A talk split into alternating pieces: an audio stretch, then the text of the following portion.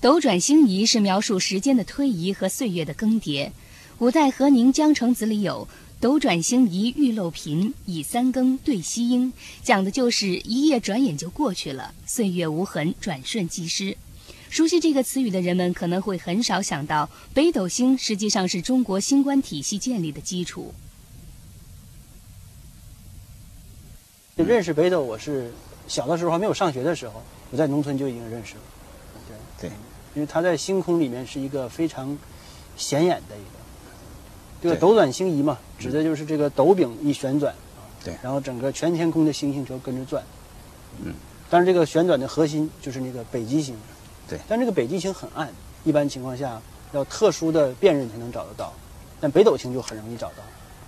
嗯，斗转星移这件事啊，可能对于很多城里的孩子来说，它不是一个经验事实对，哦，但是对于我来说，它是一个经验事实。对城里长大的人来说，这只是一个文学语言。对，按照常识啊，那个对于一个初步嗯辨认一下方向，就看看北斗七星形成的那个著名的勺子形状就可以了。但如果你要再准确一点寻找北的时候，我们就要找它的找北极星。对，这个北极星和北斗，呃，是是两个不同的东西，而且它们之间还是有相当大的距离的。在天文学上，人们把位于北天极的星星叫做北极星。我们都知道，地球一年绕太阳一周的同时，还在绕自身的地轴自西向东转动。而地球自转轴所指向的夜空，在地球人眼里就是固定不动的，这部分天空叫做天极。北半球上方叫北天极，南半球上方叫南天极。中国人生活在地球的北半球，所以只能看到北天极。我国古人将北天极附近的区域称为紫微垣，北极星是地星，北斗七星也位于紫微垣，是帝王的车架，它的斗口永远向着北极星。古人利用斗柄的指向判定季节，斗柄东指天下皆春，斗柄南指天下皆夏，斗柄西指天下皆秋，斗柄北指天下皆冬。但是，就像历史上的改朝换代一样，皇帝轮流坐，而天上的地星也是不固定的，这是岁差的缘故。我们都知道，地球有一个忠实的卫士——月球，岁差就是月亮惹的祸。当月亮围绕地球旋转的时候，它就使地球像一个陀螺一样摆动起来。摆动周期大约是两万六千年，所以地球的自转轴指向的天极也就在变化，只是这种变化根本无法察觉而已。北这个真正的北极是在移动的，嗯嗯，所以呢，能够有资格充当北极星的星呢，这些星不会是恰好在北极上的，嗯总就是我知在道它你的附我近知道找你一这个个意思对，，就是说对，如果北天极上恰好有一颗星星，嗯，那么它就叫那北极再星好。不过了。嗯嗯，事实上是对，因为这颗星还得足够亮啊。我们现在这个北极星是小熊座阿尔法，对，嗯，那是一个很很近的一个星，应该是在一万年以后吧。嗯，呃，这个北天极和织女星是很很接近的，所以那个时候我们就可以用织女星来做来北极星那时候就不一定更亮。拿它做北极星，但是可以用它来判断北这个方位，嗯，这种是没错的。古人更关心的其实还是那个那七个北斗七北星斗形成的，对对对嗯他们那个最初的时候可以用来表征一年的季节的转换，嗯，所以大家对它又它又有那么一个几何形状嗯嘛，对吧？很容易引起人们的注意，所以它会被大家特别的重视。这个到了，比方说复古成癖的王莽这样的人手里，嗯，那就会变成一个非常可笑的事情。嗯，这个王莽啊，让人用五色石，嗯这个造了一个一个玩意儿，象征着北斗七星的嗯嗯这样的一个东西，叫做微斗。嗯他平常出入呢，就得有一个侍从啊，替他扛着这个微斗，啊，表示就是他是它是天极，哎，对这个对，北斗跟对对着走跟着他走。嗯那么更可笑的事情是，等到这个这个起义军啊，嗯围攻城的时候，嗯往往让人这个让新占学家啊拿着试盘替他看好了这个方位，就是说按照时间，嗯北斗现在应该转到哪儿了，嗯那他呢就要让这个持着微斗的人啊，嗯在他旁边示例着嘛，嗯，呃，他呢跟着根转据这个哎跟着转嗯方向，那个这这这这会儿，比方说北斗应该朝这边了嘛，嗯他也转移他坐的方向，这就是一个典型的叫做哎这就是交感巫术，对呀、就是一个巫术嘛巫术嘛，对嗯，他相信通过这个样子啊，对对对，他模可拟以，通过模拟，哎，，对他可以这个控制整个战局。嗯，那当然，你不把功夫放在这个攻防战上， 放在这个上面是没有用的。当 然，最后他随着他的微斗一道玩完了，嗯这是这种就是说对北斗的尊崇的一种极致，就是说已经到了夸张搞笑的地步了。这是往往，嗯但是你还可以看到有很多嗯不那么夸张的嗯，比方说那个道士们的那把什么松纹古剑，嗯，上面一定是那个剑被称为七星剑，是吧？嗯？上面剑身上会有北斗七星的形状之类的。嗯嗯嗯这些时候实际上都已经巫术化了。嗯，就是说这种巫术可应该是有一个很久远的历史，就对是我们在那个考古发现里面，不是也发现就是很古老的那个墓里面嗯也出现了用石子模拟的那个北斗的形状嘛？在上个世纪八十年代，河南濮阳西水坡出土了一组墓葬，经确定是距今六千年前仰韶文化时代的。这个墓葬最为引人关注的是，墓主人的身旁有三组蚌壳堆塑的图案，东侧是龙，西侧是虎，与我国四象中的东苍龙、西白虎正好吻合。而墓主人脚下的这个图案又意味着什么呢？许多学者认同一种观点，那就是北斗。上古时代的中国，人们将许多解释不了的现象归到了神秘的范畴，而对于遥远的星空，人们更是认为那里有一个主宰人类的神的居所。他们认为北天极附近是天地生活、处理政务的地方，将那一片划为中宫，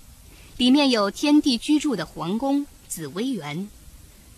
天地处理政务的地方太微园，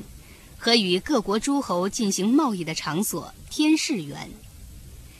围绕中宫的是东南西北四个天区，也就是东苍龙、西白虎、南朱雀、北玄武四象。每象中又细分为七宿，也就是共二十八宿，他们是天地统帅下的四方臣民。难道仙人在向我们暗示，被苍龙、白虎和北斗围绕的是一位帝王之尊？人们可能永远不会知道谜底，但有一点可以肯定：古代的帝王将相总是会将自己和天象联系在一起的。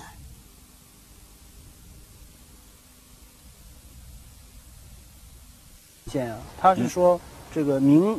明代的皇帝，嗯呃，万历皇帝他那个墓葬，嗯，他的那个这个在那个棺材里边那个姿势，嗯它不是平躺的，嗯而是这个曲起来一只哪一只胳膊放在一个什么位置，嗯那么这个事情很奇怪，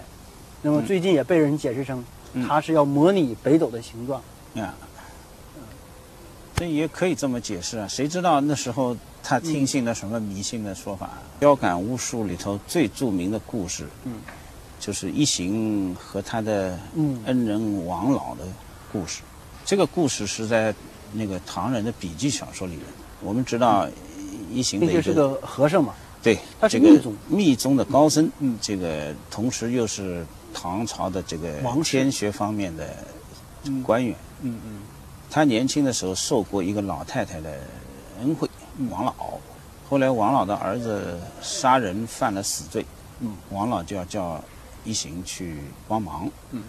一行嘴上拒绝了，但实际上他是在帮忙。嗯他叫他的家奴说，某年呃某月某日，你们到一某个园子里去，嗯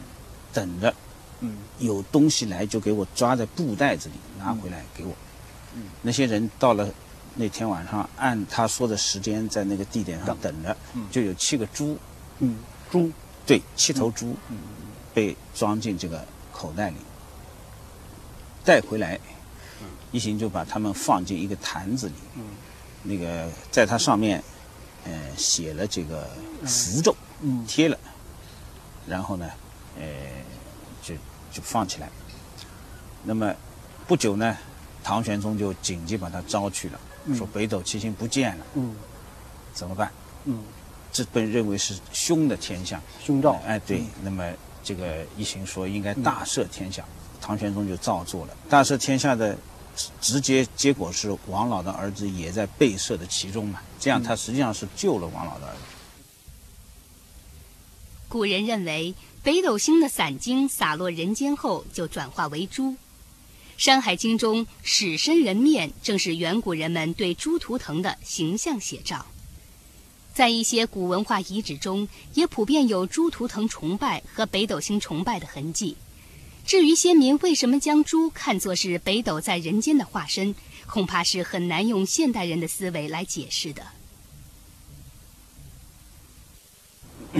那么我在做这个纳西族调查的时候，也关注过这个他这个关于他对天空的看法。那么，他纳西族除了有星战，星战嘛都有占星啊，嗯根据星星来占占卜吉凶。嗯，那么他也有星祭，嗯啊，就是祭这个星族嗯，啊，这个祭星的仪式啊是很很有意思。北斗是属于受祭祀的星，对对对对啊，嗯。 那么先他先准备一个场地，这个场地要打扫干净，嗯打扫非常干净。嗯，然后呢，他在里边插一些树棍儿，放一些石子，嗯，呃，模拟一些星星象。嗯那么其中北斗就是被哎模拟的嗯哎，就是一个。他祭祀的星星啊，就是都是，呃，因为他们 那些人他是把星星也分成吉凶，嗯有的星星是吉星，有的星星是凶的。嗯啊，他祭祀的呢就是吉的吉的那些星星。嗯啊，然后呢，呃，打扫完了之后，由这个东巴呀唱唱歌，把这些祭品都摆上，嗯然后请这些通过一些歌舞，呃，经典的念诵，嗯把这个星星请来。嗯然后在这个过程中，它有一些模拟，那意思是这个星星已经来了，嗯来了之后呢，坐在这里，然后那个享受各种各样的贡品，然后这些东巴们载歌载舞，最后呢，嗯呃，一一问狂欢之后，又把这些星星们又给送走，呃，那就是他们相信这些星是对应的某些神的。对，这个过程非常像请客，那么他希望他通过这样一种请客的方式，嗯呃，和这个些星星们搞好关系，那么来保佑他这一年的幸福平安。这个甚至和王莽的微斗呃也有类似之处，对对对都是那种交感巫术的一个表现方式。对。民间向北斗祈福的人里面，文人恐怕是最有特色的一族了。古时认为，主宰功名利禄的星星是文昌星和魁星。学者考证认为，魁星就是北斗的斗魁。这是明清时代魁星神像的传统画法，取的是独占鳌头的意思。这个鬼是赤发蓝面，一手拿笔，一手拿斗，这个方形的斗便是魁星，也就是北斗的斗魁四星。在其他古代文明也有对北斗的记录。在晴朗的夜晚，如果你的视力足够好，可以看到北斗七星斗柄的第二颗星开阳后面有一颗光度微弱的小星星。古代的阿拉伯国家叫它为猫星。他们以能否看到猫星来证明人的视力。我这个暑假我到非洲去转了一个月，嗯哦，那个每天的夜晚都能看到非常非常明亮的星星，所以，我仰望那个星空啊，仰望非洲的星空， 啊，本能的去寻找我认识的那些，对，仍然看到了北斗七星。对我仍然看到北斗星星，嗯但是这个北斗星呢，就它呃出的地平很低，而北极星嗯，那是看不到的。你在我